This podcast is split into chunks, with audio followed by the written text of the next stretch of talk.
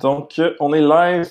Bonjour tout le monde. Euh, mon nom est Julien Bro, cofondateur de Hard Bacon. Aujourd'hui, j'ai la chance d'être avec euh, Pierre Duhamel, le directeur général de la Fondation de l'entrepreneuriat. Pierre est un, a longtemps été un journaliste économique et chroniqueur, donc il connaît quand même bien l'économie, mais aujourd'hui, je vais l'interviewer surtout sur l'entrepreneuriat. premièrement, merci beaucoup Pierre d'avoir accepté ma demande d'entrevue. Ça me fait plaisir. Euh, ma question, Pierre, euh, peux-tu euh, te sais, je t'ai présenté brièvement, toi, comment tu te présentes, puis peux-tu nous en dire plus sur la fondation de l'entrepreneurship? OK. on va commencer par la fondation. La Fondation d'entrepreneurship est une organisation qui existe depuis 40 ans cette année, et sa mission fondamentale à sa création, c'était de promouvoir l'idée d'entreprendre chez les Québécois.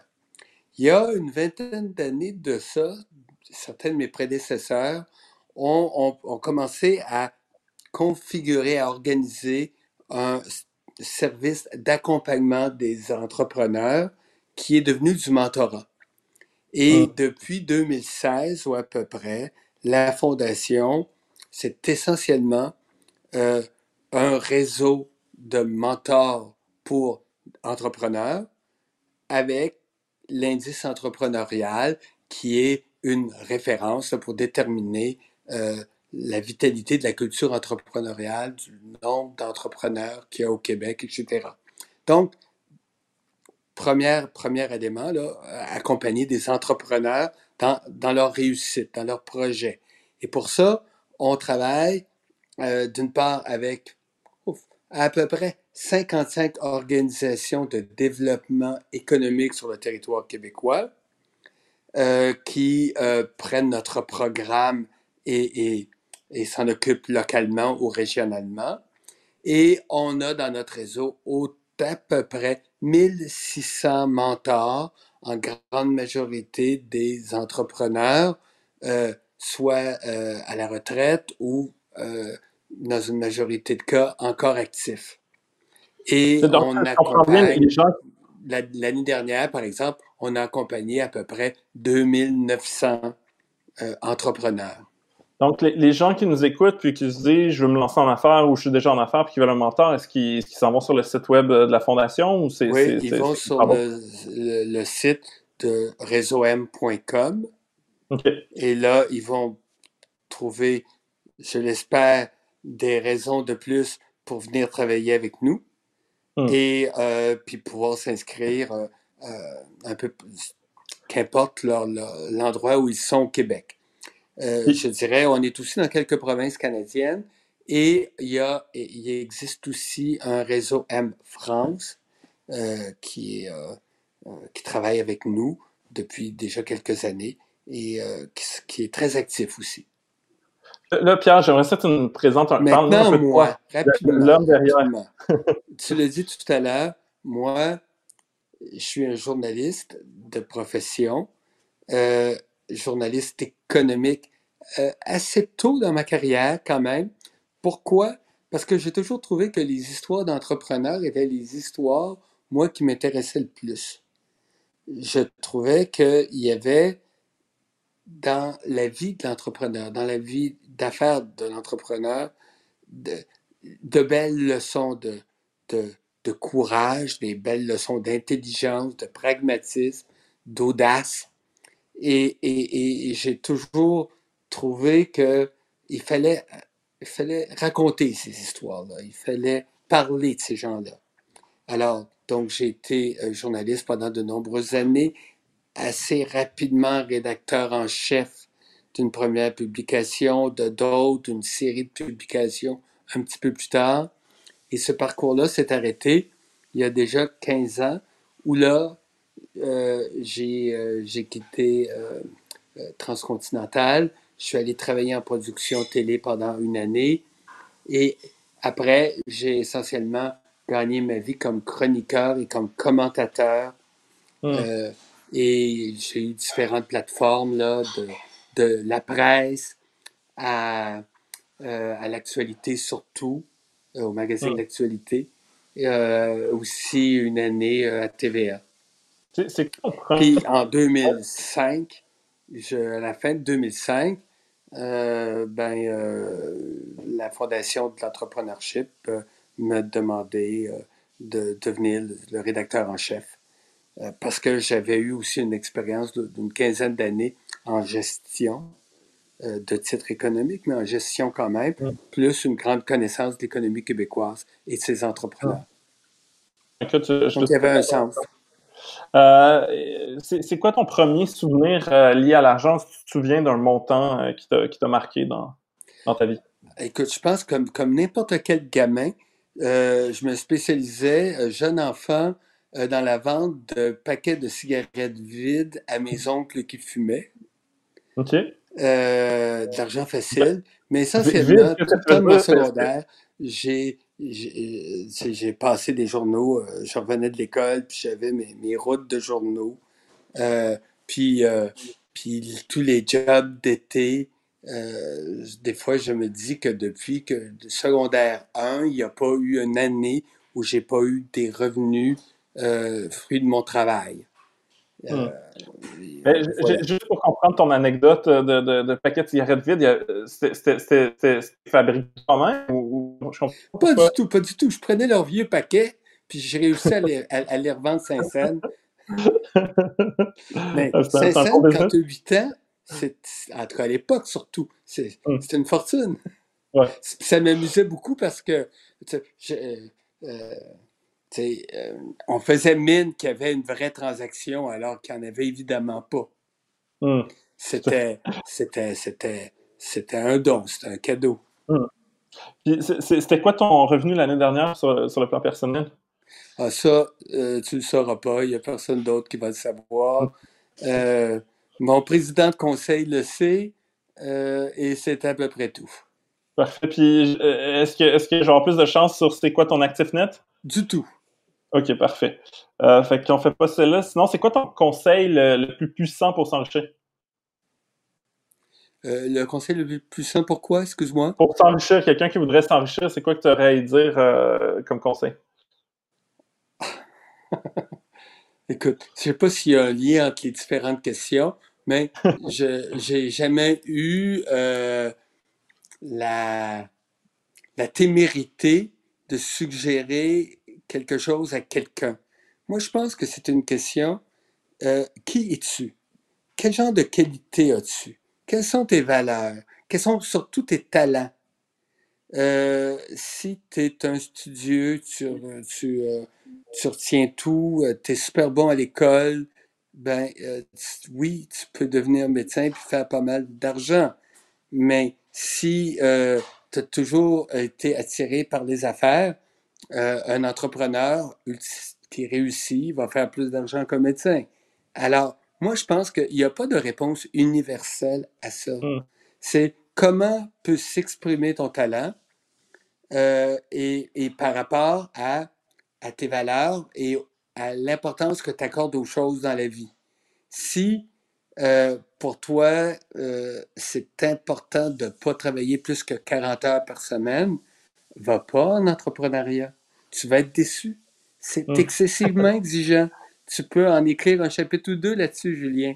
Alors que si, par ailleurs, te défoncer au travail, euh, ça te répugne pas, et, que tu as un certain talent pour ça, ben, euh, ben puis tu as des idées, puis tu es imaginatif, créatif, ben, ça serait bête de priver la société d'un futur entrepreneur. Ben, Alors, moi, je pense qu'il faut s'écouter. Qui sommes-nous et qu'est-ce qu'il y a dans notre coffre à outils? Hmm. ça, a beaucoup de sens. Ça, ça m'amène à, la question que je, voulais poser. Euh, on est dans une situation où il y a un taux de chômage euh, qui n'a jamais été aussi élevé. Est-ce que c'est vrai qu'en tant que économique, c'est là que les gens se lancent en affaires? Euh, en 2008, il y a quand même eu une vague d'entreprises de, de, qui ont été fondées. Je ne sais pas si c'est appuyé par statistique, mais du moins, c'est ce que il y, en a eu en 60, il y en a eu en 73 lors de la fameuse crise euh, pétrolière. Il y en a eu des années 81-82. Il, y a un paquet d'entreprises qui sont nées suite à la Grande Dépression des années 29-30. IBM en était, le, en était une. Oui, les crises hum. économiques, euh, si j'avais une image à faire, mais c'est une image, il faut pas le prendre, il faut pas suggérer que c'est euh, c'est la meilleure chose à faire pour développer l'entrepreneuriat. Euh, une crise économique, c'est comme une sorte de feu de forêt, mais après le feu, il y a toujours des jeunes pousses qui trouvent de l'oxygène, qui trouvent la lumière du soleil, qui trouvent que c'est un endroit pour, euh, pour pouvoir s'exprimer, pour pouvoir arriver avec de nouveaux concepts, de nouvelles idées euh, sur des nouveaux marchés. Alors, oui, il y a cet aspect-là dans une crise économique. Euh, par ailleurs, on n'est pas obligé de s'infliger beaucoup du mal euh, pour le plaisir de dire que ça va être un bon terreau pour les pour l'entrepreneuriat. Hum. C'est pas c'est pas tout à fait vrai. Hum. Euh, il y a des entreprises qui vont naître dans toutes sortes de circonstances. Et, et, et, et la conjoncture est, est, probablement pas le facteur le plus important. Mais c'est sûr que c'est un accélérateur, euh, moi, euh, peut-être, euh, de certaines réflexions. Je, je, par, par, exemple, il y a beaucoup de gens, le fameux Québec Inc., dont on a tant parlé, beaucoup de ces entrepreneurs-là euh, étaient en affaires au début des années 1970, quand beaucoup de sièges sociaux partaient vers, vers Toronto. Et ces gens-là qui voulaient travailler au Québec, mais quelque part, il fallait qu'ils créent leur entreprise. Et, et, ça a créé toute une génération de belles entreprises, euh, euh, CGI, euh, Transcontinental, d'autres. Mmh. La, la, la, situation d'après-guerre, avec la génération d'après-guerre, a créé des conditions de marché qui ont favorisé un, un Pierre Pellado, un Paul Desmarais à lancer leur entreprise quasi simultanément vers 51-52. Euh, un petit peu plus tard, Jean Coutu avec sa première pharmacie. Donc, oui, rétrospectivement, on peut dire que euh, ça n'a pas été une mauvaise chose pour l'économie ou pour des entrepreneurs, mais il y a des entreprises qui sont nées dans des circonstances beaucoup plus faciles mmh. et, qui, et qui sont très prospères encore. Donc, euh, ma, la question qui, qui, qui, suit est un, un peu euh, basée sur, la, sur la première. Est-ce que, est que tu penses qu'on présentement, il y a des, des, des futurs euh, Pierre Pellado euh, puis Paul Desmarais qui sont en train de travailler sur, euh, sur des il y en A toujours, il y en a toujours, Julien. Le problème, c'est qu'on ne sait pas d'avance.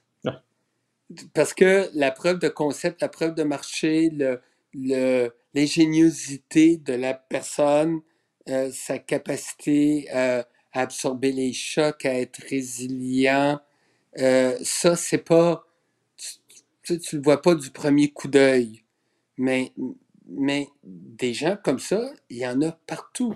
On, on pourrait s'amuser, toi et moi, à faire une liste de, de jeunes Québécois brillants dans la vingtaine, dans la trentaine, dans la quarantaine, mmh. de gens qui, qui, qui relancent des entreprises, des gens qui, qui, sont en train d'en construire, des gens qui sont en train, peut-être un petit peu plus tard, d'en céder ou, ou de céder l'entreprise qu'ils bâtissent maintenant parce qu'ils ont encore une meilleure idée euh, de, pour un modèle d'affaires euh, qui pourrait être performant mmh. qui pourrait marcher fort. Ce qui est merveilleux avec l'économie, c'est que c'est un terreau dans lequel, qui n'arrête pas. Hmm. Et le, mais, encore une fois, c'est très, moi, je, je, suis sûr qu'il y aura de très bons et sinon de, de grands entrepreneurs de la génération euh, 2000, 2020. Hmm. Mais, mais surtout, c'est pour ça non plus que je suis pas financier et que je travaille pas euh, euh, comme euh, euh, en capital de risque. J'ai hmm. pas nécessairement le flair, hmm. pour autant qu'ils l'ont eux-mêmes, pour les identifier avant tout le monde. Mmh, je comprends. Puis, euh, est-ce que, est-ce qu'on, puis c'est un, un débat que, sur lequel j'ai, j'ai, j'ai, j'ai lu beaucoup. Euh, il y a des gens qui disent un entrepreneur, c'est un, c'est un type de personnalité et puis c'est, c'est pratiquement une identité. Euh, et par j'ai l'impression que la théorie des crises économiques qui dit que ah ben c'est circonstanciel, si la personne n'avait pas d'emploi, elle s'est dit ben qu'est-ce que je fais, je peux lancer une entreprise. Euh, qu'est-ce que comment tu il y, a, il, y de, l'entrepreneuriat de nécessité. Il y en a mm. tout le temps eu. Mm. L'an dernier, quand le taux de chômage était à 2-3 Québec, l'entrepreneuriat de nécessité, il n'y en avait pas beaucoup. Mm. Par contre, regarde toutes les entreprises en Amérique du Nord, en tout cas aux États-Unis et au Canada, qui ont été bâties par des immigrants, mm. ils ont créé leur job. Ils se sont créés un emploi euh, et, ils ont bâti de, magnifiques euh, compagnies. Euh, et, parce que sinon, ils n'auraient pas trouvé, ils, ils auraient probablement pas trouvé un emploi. Ils mm. ont été forcés de le faire. Ils ont été conduits à le faire. Alors, oui, il y a des gens aujourd'hui, probablement, pour sauver leur peau, pour gagner leur vie, euh, ils vont dire, parfait, je me lance à mon compte hmm. et voilà ce que je fais, puis je vais essayer de, de faire en sorte que ça marche.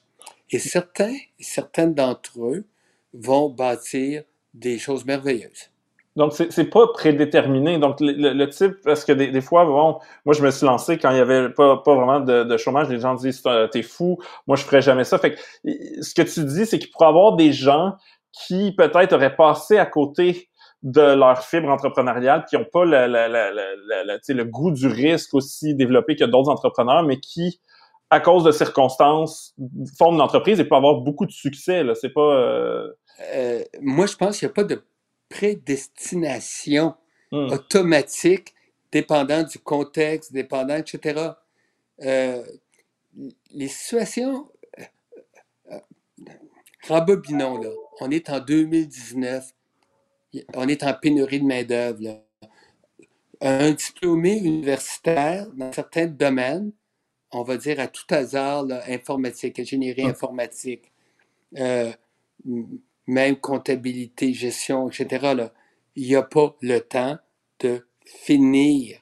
écoute, en informatique, il y a à peine le temps de s'inscrire à l'université et il y a sa job de sortie.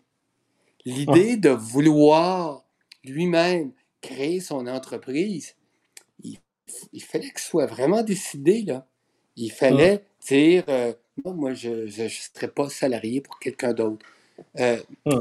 Aujourd'hui, cette personne-là pourrait dire Ouf, il y a vraiment des besoins non comblés à l'heure actuelle. Je pense que j'ai une petite idée de comment ça pourrait marcher et euh, puis je vais m'essayer. Parce que l'entrepreneuriat, c'est quelqu'un qui a la conviction qu'il y, a un service qui est mal rendu et que lui, il pourrait faire mieux. Hmm. Et, que ce soit n'importe quoi, parce qu'il y a toutes sortes d'entrepreneuriat. Il y a l'entrepreneuriat en, en, fintech, auquel on pourrait t'apparenter assez facilement, mais, hmm. mais, mais prends, euh, mais prends quelqu'un qui sort de, de l'ITHQ et qui veut devenir chef. Euh, ben, c'est l'exercice de sa passion qui va déterminer hmm. jusqu'à quel point il veut avoir son resto ou il veut travailler dans une cuisine, une autre, la cuisine d'un autre chef.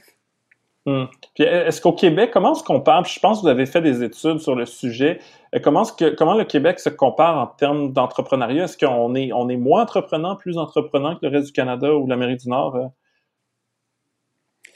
Les comparaisons sont toujours difficiles à faire et, et, et, et je m'en méfie beaucoup. Euh, puis encore parce que ça dépend d'un paquet de données, d'un paquet de facteurs. C'est plus facile euh, de bâtir euh, une entreprise euh, de service quand tu es dans un grand marché que quand tu es dans un petit marché. un marché comme le marché américain, il y a beaucoup, beaucoup, beaucoup de gros marchés. Il y en a hmm. un petit peu moins ici. mais ça, la force de la culture entrepreneuriale à tout âge. Je dis bien à tout âge, pas juste chez les jeunes, mais il y a la culture entrepreneuriale est très forte chez les gens qui sont déjà qui ont déjà eu un emploi, là, peut-être les 35 et plus, et même les 54 et plus. Donc, la culture entrepreneuriale est aussi forte ici qu'ailleurs. Euh, il y a d'aussi bons entrepreneurs ici qu'ailleurs. Et, et, et, puis, je, je, pense que ultimement, euh, des fois, la, taille du marché fait en sorte qu'il soit un petit peu plus petit quand tu t'adresses à, un marché local ou régional. Mais ils, ils, sont, quant à moi, je pense, aussi nombreux que les autres. Hmm. Puis, puis ils sont toujours. Il y a, dans, dans le cas du Québec, moi, moi je l'ai souvent vu de, façon historique. Euh, il y a des gens qui disent les, les Québécois, euh, ils n'ont jamais été des bons entrepreneurs, puis on n'est pas bon là-dedans, puis c'est pas vrai. Il y a eu des grands entrepreneurs au Québec dès la Nouvelle-France. Et à toutes les générations, on pourrait en nommer un certain nombre qui ont fait de grandes choses. Par ailleurs, est-ce qu'on peut se dire qu'on est meilleur que les autres? Non, pas vraiment non plus. Mais j'aime pas le discours. Il y avait au Québec un discours euh, d'apitoiement sur l'entrepreneuriat pendant de nombreuses années, où, euh, euh, on faisait presque pas l'éloge, mais on n'arrêtait pas de dire comment qu'on est poche, comment qu'on est mauvais, comment qu'on est en retard. Moi, j'ai jamais vu ça. J'ai jamais constaté ça. Puis, s'il y avait des études qui pouvaient le laisser entendre, je trouvais pas que c'était très, très concluant euh, compte tenu de, de, la, des méthodologies utilisées ou des contextes compris. C'est sûr qu'il va y avoir plus de grandes entreprises financières à New York qu'à Montréal. Hmm. Ça ne peut pas hmm. faire autrement. C'est dans une des deux grandes capitales financières de la planète. Là. Il faut toujours mettre les choses en perspective. J'ai une question pour, qui pourrait peut-être être éclairante pour ceux qui nous écoutent parce que justement, tu as mentionné les startups ou les fintechs, puis on voit souvent euh, des PDG, euh, tu sais, que ce soit maintenant un PDG de Wealthsimple qui, qui a 30, je pense 31 ans, je sais pas, euh, quand même assez jeune. On voit souvent des figures assez jeunes. Ben, l'entrepreneuriat, c'est une question de jeunes. Est-ce que euh, on a plus de chances de succès parce qu'on est jeune ou c'est le contraire? Est-ce que est-ce que tu as des chiffres sur ça? Alors, les deux, les deux sont vrais quelque part. Le grand avantage du jeune entrepreneur, c'est qu'il n'est pas au courant de ce qu'il va, de ce qu'il devra vivre. Ouais. il, y a, il y a de la naïveté. Il y a de l'audace, il y a du courage, il y a moins de responsabilités financières ou personnelles, etc. Celui qui entreprend un peu plus tard est plus prudent et plus mesuré. Il n'est pas aussi fou. Euh, hmm. Par ailleurs, il, y a un réseau plus développé, il, euh, y a un peu d'argent de côté euh, et il a une connaissance un peu plus fine d'un marché spécifique. Hmm. Et donc, il y a des atouts pour lui, mais il n'y a pas la folie de l'autre. Et puis, et, donc, chez nous, ce qu'on constate au fil des ans avec l'indice entrepreneurial, très souvent, c'est que c'est les plus jeunes qui vont bâtir des très grandes entreprises, mais avec des taux de mortalité quand même assez élevés. Hmm. Et les plus âgés n'auront euh, pas la, le carburant ou la folie d'aller très très haut, mais ils vont être capables de bâtir de belles euh, petites et, moyennes entreprises, très, mmh. très, très viables. Donc, chaque âge, dans le fond, a ses avantages. Non, mais c'est j'avais lu ça, effectivement, que le taux de succès était plus élevé avec l'âge, mais, mais effectivement, euh, tu as moins de chances peut-être de te retrouver en couverture de Time Magazine parce que tu vas avoir pris un peu moins de risques. Euh, ben, ben, ben, écoute, écoute, très souvent aussi, le, modèle startup fait en sorte que tu as, une vision de ta technologie, tu as une vision du marché, mais tu n'as pas nécessairement une vision de ta rentabilité ou de c'est quoi les, les, vecteurs les, vecteurs qui vont t'amener à la, rentabilité. Et c'est dans le jeu essai-erreur que tu le fais. Hmm. Et ça, à 30 ans, c'est une chose. Le faire à 50 ans, es plus prudent, tu fais plus attention, tu veux, tu, tu, veux euh, miser sur quelque chose d'un peu plus sûr ou tu as de la difficulté à, à, être capable d'intégrer tant d'incertitudes. Hmm. Euh, euh, Facebook n'aurait pas pu être créé, je pense, par quelqu'un de 50 ans. Hmm. Tu sais, il ne savait pas comment, il ne savait pas c'était quoi essentiellement son modèle d'affaires, d'où l'argent proviendrait. Mais il l'a fait en se disant que s'il était capable d'assembler une grande collectivité, une grande communauté de personnes, tôt ou tard, ce serait monnayable. Hmm. Donc, il y avait, il y avait l'intuition. L'idée de que c'était pour devenir un grand véhicule publicitaire, ça n'existait pas au début. Hmm. Puis pour ceux qui nous écoutent, ça serait quoi les premières étapes? Quelqu'un qui se dit, ben, j'aimerais ça, j'ai une idée. Tout le monde a une idée, on s'entend, c'est pas, pas la partie difficile. Euh, quoi les premières étapes pour quelqu'un qui veut passer de l'idée à, entreprendre puis, puis euh, se lancer en affaires? Première étape. Écoute, moi, je, pense qu'il y, a beaucoup d'éléments là-dedans. D'abord, c'est de bien réfléchir à c'est quoi l'idée, puis d'essayer de trouver des validations de ton idée. Euh, euh t'es pas peut-être obligé à première étape d'entreprendre une étude de marché de fou, mais il faut au moins que tu, tu sais, si tu observes euh, quelque chose qui marche, marche pas, ben, que ce soit au moins partagé par deux ou trois personnes de plus, tu sais. Mm. D'abord. Euh, après, euh, ce que je pense, c'est chaque. Tu veux ouvrir un resto, c'est pas la même chose que tu lances une start-up. Tu, mm. tu veux reprendre une, manufacture, une usine, euh, d'autres démarches à faire. Euh, moi, je pense qu'il faut, dans tous les cas, bien faire ses devoirs, essayer de regarder, euh, de te faire une idée de ce qu'il faudrait faire pour que ça marche, avant même de faire le plan d'affaires, de quelle sorte d'aide que tu aurais besoin. Est-ce que cette aide-là, tu peux l'avoir dans ton réseau? Le réseau est, je pense, au moins aussi important que le capital. Au moins aussi important que le capital. Parce que tu as besoin d'avoir des gens qui te conseillent, qui te réfèrent, qui deviendront peut-être tes premiers clients ou ton premier client. Mm. Euh, de gens qui vont te, te conduire à ce premier client ou, à, ou, ou qui vont te donner une autre piste que tu n'avais pas envisagée. Il faut dans tous les cas de figure, euh, Julien, je pense que j'ai jamais vu un entrepreneur qui travaillait en solo.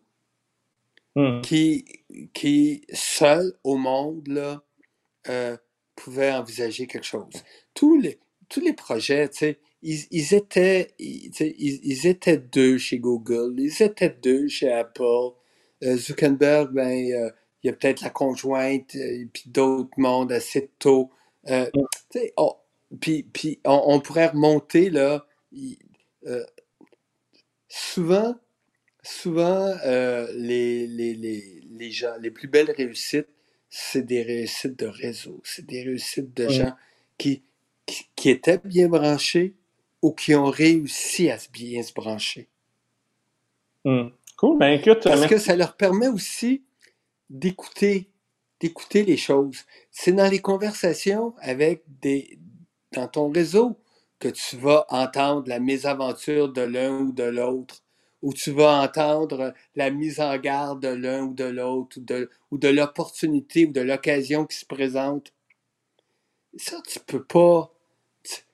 Beau être sur Google ou sur Internet à longueur de journée, tu ne serais pas au courant de ça. Hmm. Ben, merci beaucoup, Pierre, d'avoir pris le temps de, partager tes, connaissances en entrepreneuriat puis économie. Euh, super apprécié. Ben écoute, c'est un, plaisir, Julien. Euh, et, bon vent à toi et, et à ton équipe. Parfait, ben merci beaucoup. Au revoir.